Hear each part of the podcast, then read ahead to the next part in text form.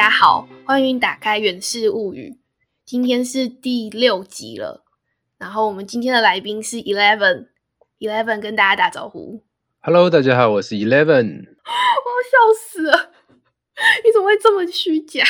你为什么要装出那么好听的声音？想说录音，所以把音调放高一点点。哎、其实我觉得你这个长相很适合做 podcast，、欸、大家只听到你的声音啊，然后你又可以做出这个很阳光的不用不用我觉得可能会有粉丝。不用不用，先不用，现在有点忙，你其实是我的节目的第一个男性来宾，你有没有觉得很荣幸啊？蛮荣幸的，蛮开心的，谢谢你想到我。我的男性朋友也没有那么多，然后其他男性朋友都成家立业了，呃，好像没有全部啦，还有一个也还没成家立业。但是他跟我说唱歌之外，我觉得我们两个在节目上可能很难会有有趣的互动。然后我觉得唱歌可能也不会给大家带来特别开心的听觉响宴，嗯所以我觉得可能还是找 Eleven 来当第一个男性嘉宾会是比较合适的选择。，OK，没问题的，没问题的。那反正还是先聊一下我们两个人怎么认识的。就是我们已经认识很久了吧，大概十年以上了，应该就是十八岁认识的。差不多，所以大概认识两年嘛，对不对？你不是大概二十而已，哦，对啊，我们现在才二十岁，我们是十八岁认识，现在二十岁。对啊，才认识两年而已，对，其实我们是社团同学嘛，大学社团同学，没错而。且我们还比其他社团同学算是早认识的。你还记得我们最一开始是在哪里认识的吗？这也是你为什么认识我室友的原因。呃，对 我室友对你都会有特别印象的原因之一。，OK，我知道，我现在也想起那件事。然后虽然我跟他最早认识的，但是我们一开始并不熟，一开始就是一个看过，然后就觉得啊，这个人不要靠近我，好可怕的怪人的感觉。并不是吗？我们是同一个社团，然后社团应该算是服务性联谊社团吧，所以我们最开始认识的场景是在一个服务的场合认识的，所以其实 Eleven 是一个心地很善良的人，他是个好人。怎么了？你有什么话想说吗？没有，我现在觉得非常害怕。通常你先捧高，然后后面就会被打打的很惨。没有啦，其实这个要帮你平反。就是虽然以前在大学的时候，我们都很爱呛你，然后我觉得那也只是就是大学的时候的环境所逼，因为你就处在一个男性过剩的环境里面。但是后来出来之后啊，我认识其他其他新的单身女性朋友，OK，我都有试图要帮你推广出去，然后就把你的照片拿给他们看，然后他们都会说你长得很一般、很不错、很正常、很阳光啊。然后我就觉得到底怎么了？难道只有我们就是对你的印象有偏差吗？可是其实不认识你的一般正常人看你就会觉得你很正常、欸。嗯，其实我不太正常啊。我觉得是你有一个频率可能要熟悉吧，OK，然后不然就会觉得你是个怪人。那我们在讲认识的过程啦，虽然是第一个认识的社团同学，但我们真正变熟的契机是因为我们 在社团里面参加了我们社团举办的营队，然后那是一个我觉得很苦、很苦的营队。然后 我觉得那种是强迫中奖的概念，就是逼着我们一起受一些苦难，然后你就会进而就莫名的就会变熟了。你应该同意这个观点吧？没错，其中还产生了一对情侣吧。说当下一对当下一对，现在有另外一对，你这个我不知道能不能播出，可以啦，可以啦。不确定人家愿不愿意被知道。OK，但我是真的觉得那个营队太魔鬼。我还记得那时候我没有预期到是那样的营队，然后反正是觉得寒假就出去玩个十几天嘛。就第一天凌晨四点回到宿舍的时候，我那时候真的是有一种欲哭无泪的感觉，就觉得我在这里干嘛？而且我明明就是住在那个城市的人，我为什么不回家，还要在那个学校里面待在那里？我那时候好像有跟你们说，我觉得我不能回家，因为这样你们很可怜，你们要怎么办？然后就是有这句话造成你们就是心理上产生了更强烈的连接。我不知道是不是真的，有吗？有这句话吗？还是没有？你记得吗？我不记得了，那就是我自己脑补的。好，没有这句话。是蛮感人的啊。现在现在听起来是蛮感人的，谢谢哦。其实我们这一届还有存活下来啊，后来就真的有人就直接回家了。没错，那实在是太苦了，太辛苦了，根本是军事化训练。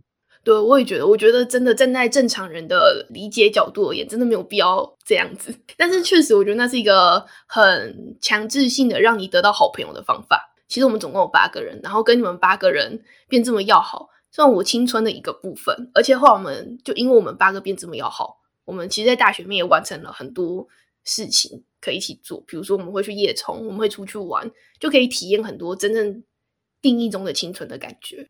然后我有一种觉得，后来真的离开大学毕业之后，大家各奔东西之后，那种青春真的结束的感觉。我自己觉得啦，我不知道你有没有一样的感觉。对，可以一起做疯狂事情的朋友，就有一种忽然身边没有这种人的感觉。对，大家都变得很成熟，然后开始想，会想很多。就是进入成人的世界，要结婚了，要生小孩。对，然后要夜唱也没有体力唱了。那个是真的是对身体有危害，年纪到了会有感觉。而且我那时候很喜欢跟你们玩，其实还有另外一个原因，要不要猜一下是为什么？因为我们会一起去吃东西，然后你需要有一个人载你出去，这样吗？其实不是，就主要是因为我觉得是食物链的概念。就是如果大家听前几集，就会知道我跟我的室友，还有跟我的高中朋友相处上，就是比较平等的关系，或者是甚至我觉得我室友比较常会就是在我食物链的上层。然后可是我觉得我在社团里面是食物链的顶层，没错。所以我每次在社团里面都过得蛮开心的，因为就有一种下面有很多小喽啰可以欺负的感觉。你有觉得你被欺负到吗？Eleven。我算是还好，我们有某位朋友比较常被欺负。你应该是说的是南部的那位朋友吧？没错，没错。没有，其实我只有大一、大二比较常欺负他，后来就没怎么欺负过他了。哎呀，后来就翅膀硬了，就欺负不动了。真的，我觉得这是误解。而且其实我好像也没有很常欺负你。没有啊，我不会特别去招惹你啊。我是一个很平和的人。你只是会被欺负，但是也不会反击。的类型而已。然后我觉得南部的朋友为什么会那么明显的在你心中留下印象？所以他试图想要反击。我觉得试图想要反击，才会让他看起来更可怜。OK，合理。所以今天反正录这一集，我想说找 Eleven 来当来宾，除了是这一集的主角他很适合当目标听众之外，还有是一开始想要帮 Eleven 争女友，但是没想到 Eleven 竟然已经脱单了。这真的是我觉得今年今年除了 COVID nineteen 之外，另外一个让我觉得最劲爆的消息就这一个。你的人生到底多无趣？只有这两件事情。欧洲的生活就是很无聊。你也在荷兰住过啊，你应该知道。好，谢谢你让我的 恋情成为你这今天重要的事情之一。不过今天不管谈什么，应该都不会影响你的恋情吧？应该是不会。你记得不要把这一集给他听，或是你就打死咬定 Eleven 不是你就好了。不会，我不会担心这些事情。还好。那我刚说，我觉得你今天很符合这一节目标听众，其中一个原因就是我自己觉得啦，你跟女性出游的次数应该十根手指头数得出来吧？有超过十根手指吗？没有。诶，跟你们大家一起出去这样算吗？哦，对，我刚刚就想要说，跟女性，而且不是只有单纯出游，是出游还有过夜的次数。然后我不在里面的次数扣掉之后，应该不超过十次吧？你不在里面，这样子越描越黑，并不是。我是说，我们扣掉社团一起出去玩。对啊，因为我会我会出现，就是社团一起出去玩。没错，没错，对，就一群人的时候，没错，对啊，所以应该是不可能超过十次的。没有超过十次。嗯，这样看起来，我对你的理解还是蛮正确的，没有很大的偏差。所以我认为你可能会是今天这一集的主题很适合的目标听众。好，前面两集都在讲旅行相关的主题，所以这一集算是旅行系列的番外篇。想要来聊一下男生跟女生对于出国旅行上这件事情，有没有觉得什么要注意，会觉得很麻烦的地方？其实主要是麻烦的地方，我就是想抱怨，没错。再加上我也想偷懒，因为我前面两集都有点录了超时，然后剪得很累，准备的也很辛苦，所以这一集就想要准备一个比较简单的题目，然后偷个懒。然后来找一个呃，可能这个资讯对他来讲特别有用的听众来当我这一集的来宾，就是 Eleven。OK，没问题。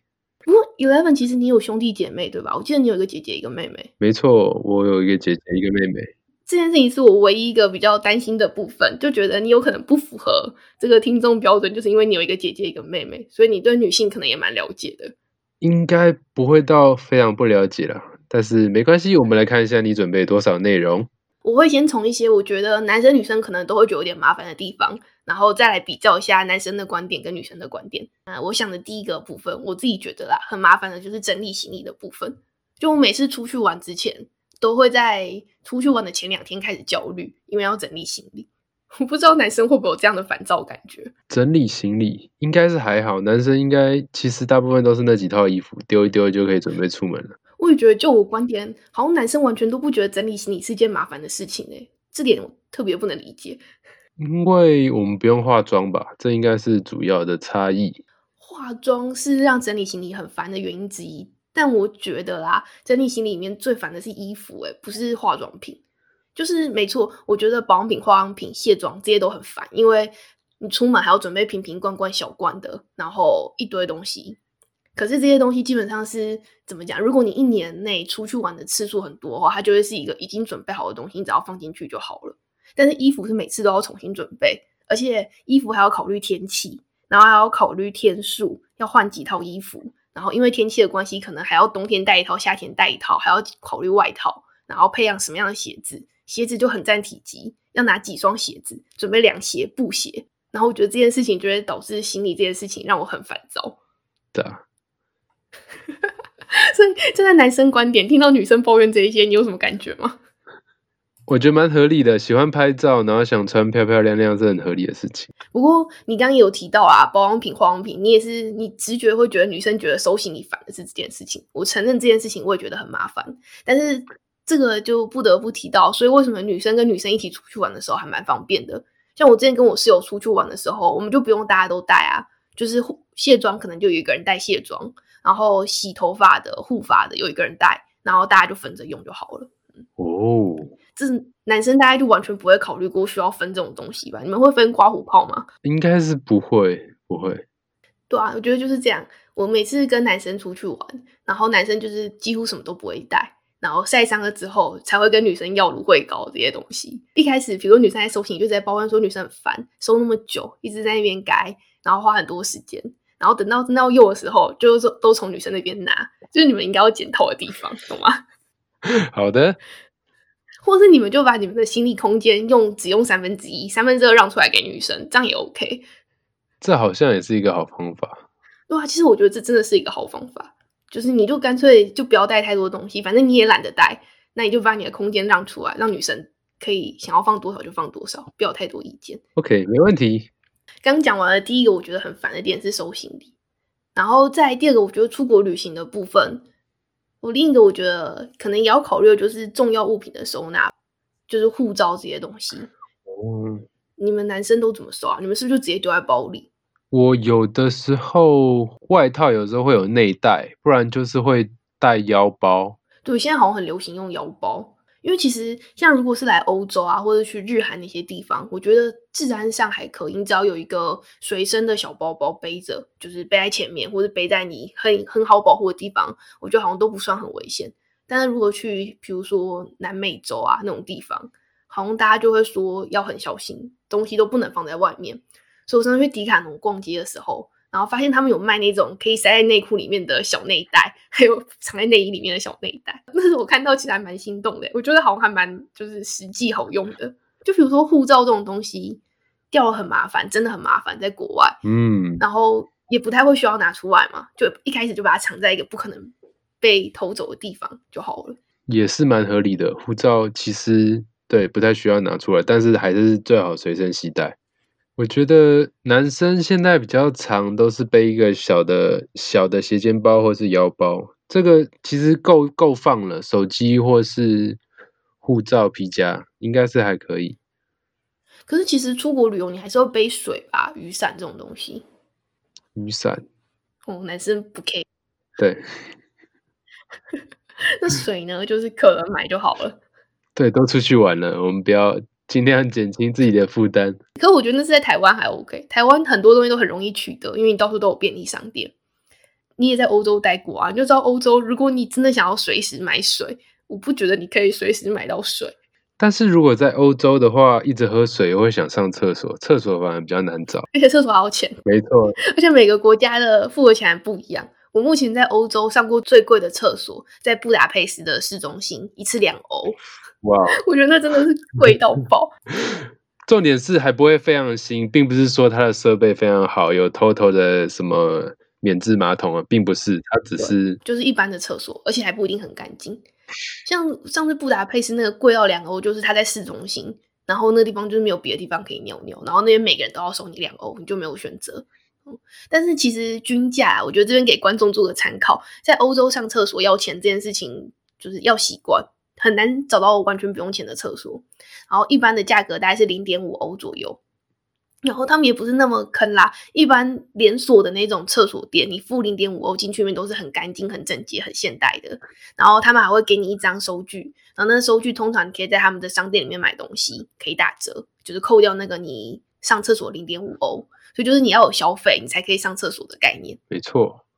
不是免费使用的，然后也是蛮干净的。只是我觉得刚从亚洲到这里，确实会有一种，那我不要上厕所，我要忍到可以到免费上厕所的地方上。但这样对身体真的不好。零点五可以上，还可以。再，我觉得另外一个在出国旅行前的准备上，也会考虑的一个点，有一点小烦的，就是钱。像台湾出国的话，就没什么好考虑，一定都是要换外国的货币的嘛。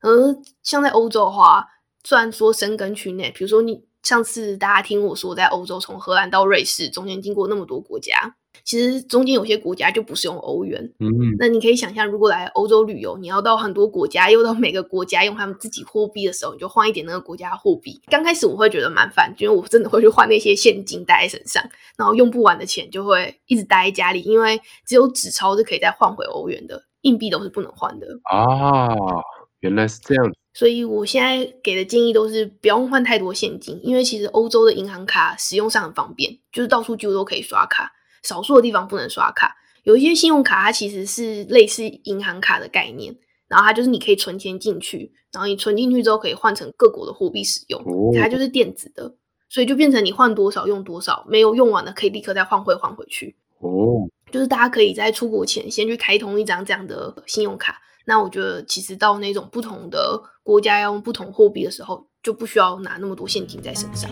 嗯。然后再还有另外一个，我觉得也是出门玩、出国玩之前会让我感到有点忧虑跟烦躁的东西之一，就是药。我不知道你出国会带药吗？我本身没有慢性疾病，应该是不太需要带药。我也是，重点不是慢性疾病，其实是那种成药。就是我本身本来是不吃成药的人，只要你出国玩，最怕的就是生病。我不是说生大病，而是生就感冒啊这种让你会真的体力变差、不舒服的疾病。如果一点成药都没带的话，就会很惨。我以前都没有发生过这个经验，我最多就带个维他命 C，觉得我只要保持抵抗力好就好了。直到我去年去了摩洛哥。我去年去摩洛哥，就是产生我人生第一次的悲惨的到处买药的经验，而且我真的没有想到，我人生第一次吃成药，就是吃那叫什么类似普拿疼的东西哦，止痛药。对，竟然会是在摩洛哥的药店卖，觉得真的是走投无路的感觉，所以我后来又觉得出门还是要带备一些就是这种一般的药品在身上，就预防万一你生病了。需要临时性的退烧，或是临时性的止痛之类的。我会带胃肠药，然后会带感冒药，不会，但是急救包会，就可能一点 OK 泵、消炎水这样子。就我觉得找你来当来宾，这互动很少哎，我对你不太满意。哇哇，你这要求不会太多。我要进入今天真正要讲的最后一个重点了，女生跟男生最大的差异。在出国旅行或者出去玩之前的话，就是月经的这件事情的考虑特别烦。我觉得男生应该不能理解月经到底对我们来讲，在出去玩上面会造成多大的困扰吧？你能想象有哪一些困扰吗？不能下水。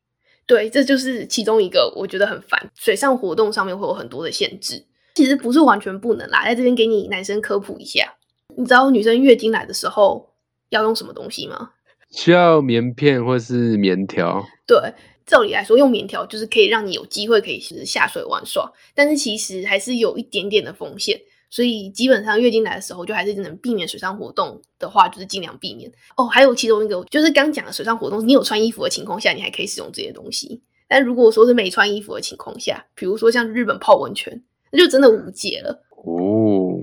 然后其实除了这些显见的部分之外，还有就是。内在的部分，这个男生可能就不一定会知道了。就月经来之前，女生的皮肤状况通常也会变得比较不好。哇，这我我还真不知道。因为月经会导致女生的内分泌产生变化，所以其实月经来之前，皮肤的状况、油脂分泌都会有变化。这不是每个人都会有，而且症状或是怎么讲程度上也是因人而异。然后当然还有会有的就是经痛。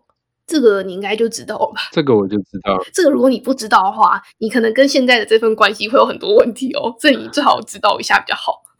好的，感谢提醒。然后一样，这是因人而异，不是每个人都会有经痛的问题，痛的程度也因人而异。经痛的时候，减缓经痛的方法你知道吗？敷热水袋吗？还是？对，你不是有妹妹跟姐姐吗？你不是很疼你妹吗？你不是个妹控吗？我不是，我并不是妹控。你是啊！我记得你之前大学曾经发生过一件让大家很惊恐的事情，就是因为跟踪喜欢你妹的一个男的，然后还说要威胁她，不是吗？并没有，并没有跟踪，我只是上网查了一些他的资料而已。哦，是吗？好吧。再来还有一个，我觉得男生应该就真的不知道，就是其实月经来之前，女生还会有一段金钱犹豫的时期。我说的金钱犹豫是真的，就是心情会突然变得很不好。哇哦！好，这是今天的唯一一个知识点的部分，因为我之前说了，我不希望每一集内容没有内容，所以我还是有去查一个小知识点。就我刚刚讲的这一些综合的，就是皮肤状况不好啊、经痛、金钱忧郁，其实这些都统称为金钱综合症，或是又被称为金钱紧张症。也就是说，在女生月经来之前产生的一些生理到心理上的相关变化。然后生理的话，就像我刚说的经痛啊，或是脸部常会出现粉刺，然后腹胀，就是我觉得男生应该不知道那是什么感觉。我可以在这边形容一下，我自己觉得啦，就有点像是肚子痛想大便的感觉，可是他就一直一直想大便，可是你又不能大便的那种感觉。哦，好，谢谢你的形容，我真的不了解那种感觉。反正他就是会有那种。肚子有点胀的感觉，然后除此之外还会有就是容易疲惫，这种是比较生理上、心理内的部分。然后这你要注意哦，易怒还有情绪上的改变。所以其实，在女生月经来之前，可能会有大概六天左右的时间，而且这个六天不是一个可以量化六天，因为你很难，它不是每次都固定在某一天出现，它也不是每一次都一定会出现。它也不一定每次都在月经前出现，但是就是因为有这个周期的关系，一个月你女生可能就会有几天不知道为什么就是不开心，很情绪化，很容易就是真的。我跟你讲，那几天的情绪化的感觉非常明显。就比如你看一部电影，你同一部电影之前看过没感觉，可以那几天看可能就会哭的稀里哗啦。哇哦！可是我也觉得这个因人而异，就光我一个人也是跟着年纪的变化，这个症状的出现的频率还有严重程度也有变化。像我记得我大概六七年前，其实我没有很明显的感觉到有这种金钱综合症的问题，但就近年来，我觉得这个情绪的问题有越来越明确，就真的会有那个低落的几天。这件事情，我觉得是不是对你来讲是一个很重要的知识点？哎，你可能会没有想到，真的是第一次听到。对，但是这个对女生也是真的存在的一件事情。而且，如果你今天听完这个有兴趣的话，我会很强烈建议你去维基百科上面搜寻一下，因为其实维基百科上面有列了很详细的关于这些综合症有哪些对应的症状，然后怎么样可以缓解它。还有，其实，在历史上，这个金钱综合症有被人家甚至说他们觉得这是一个想象的疾病，并不存在。直到近年来，医学上我会去认证这件事情，而且其实大概八十 percent 的女性都会有这个问题，但其中有二十到三十 percent 的人会被确诊的程度。这个很难去确诊，就在医学上也是非常难去确诊。他叫你做确诊的方法是会让你去记录你每一天的状态，然后以这个方法去追踪你的状态，来确诊你是不是有经血综合症这个事情。但八十 percent 的就会像我刚形容的，就是你感觉到有，但没有要严重到你觉得你需要去看医生的程度。但要注意的是，大概有二到八 percent，也就是约十 percent 的人，他们的症状是严重到会被称为经期忧郁症。而经期忧郁症，它其实就是当你的金钱综合症非常严重的时候。就会被认定为经期忧郁症，而当你是经期忧郁症的时候，你就是必须要吃抗忧郁的药物去做治疗了。这其实是一个真正的疾病存在在这个世界上的，但我觉得可能不是在每个人身上都会很显性的跑出来，因为它其实我说它一个月可能就是两三天，然后像我一般面对这方法，我就会觉得啊，我知道就是有这两三天，所以我就是当做它时间过了就会过去的一件事情。然后当然也是因为在我身上我没有严重到会想要自杀，会想要怎样的程度。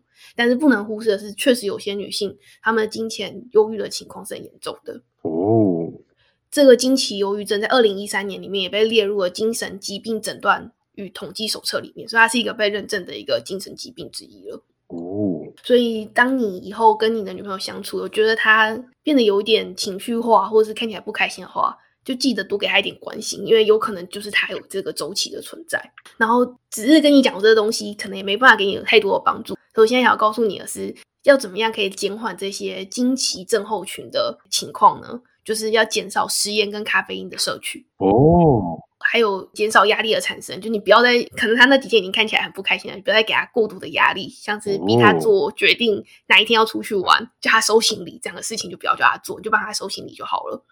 然后此外还有运动也可以帮助减缓这样的经期症候群。呃，当然不是说你经月经来去运动啊，是说如果在这之前你有不开心的情况的话，运动其实就是会产生让你开心的东西，所以你去运动也是一个可以帮助减缓这件事情的事情之一。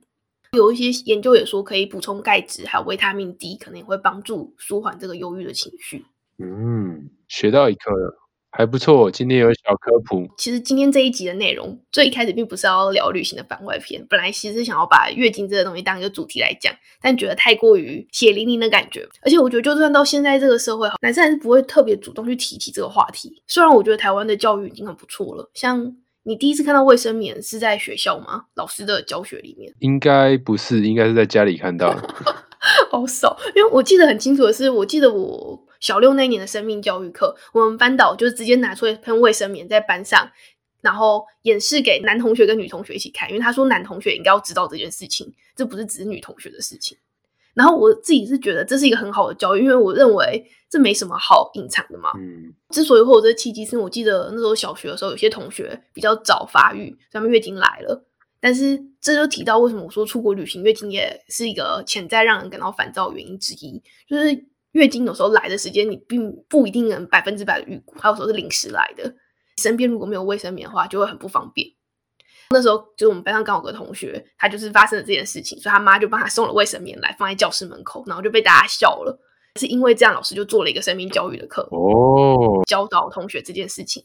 我认真的觉得，男生其实没有必要去排斥这件事情啦。我觉得这就是一个生命教育的过程，大家应该都要了解两性之间有哪些需要。互相体谅的地方，而且说到这，我就要提一下，女生有时候月经来是没有预期的，我们通常都在包包里面放几片卫生棉，预防万一。但是不免还是有几次，你可能拿到的包包里面是没有卫生棉的。所以，身为男性，你可以怎么做呢？因为男生的包包在我看来一直 always 是同一个。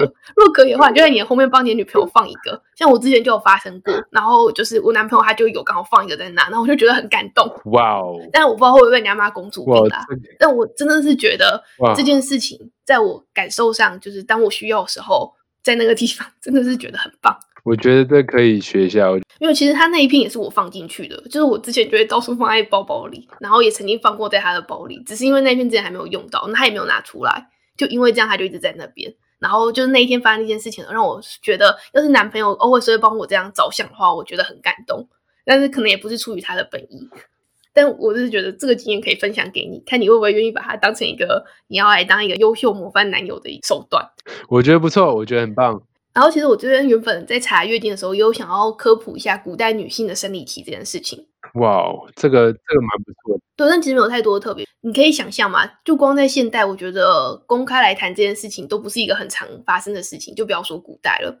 所以李时珍曾经在《本草纲目》里面还警告男性同胞们说，月经会损害阳气，告诫男子们要远离。而且古代的观念保守，女生她们月经来的时候，不像现在有卫生棉，她们用的是月事布。它是一个布呢，里面要塞的是草木灰，草木灰就是植物燃烧的灰烬啊。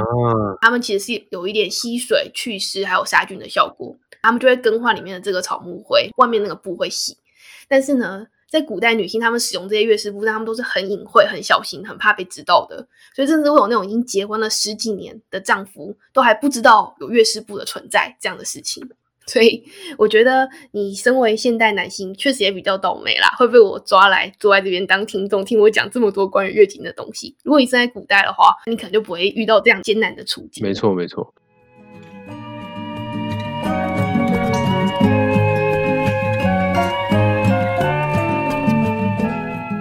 那来啊，Eleven，你今天听了这么多关于女生的观点的事情，你有没有什么心得啊？你说你已经听完前面好几集了，那你应该不会不知道这个环节会来吧？我知道这个环节会出现，没有错。我觉得可以有有学到一些东西，然后果然就是跟女生一起出门，还是就是要等啊，就是要要帮忙他们处理一些事情。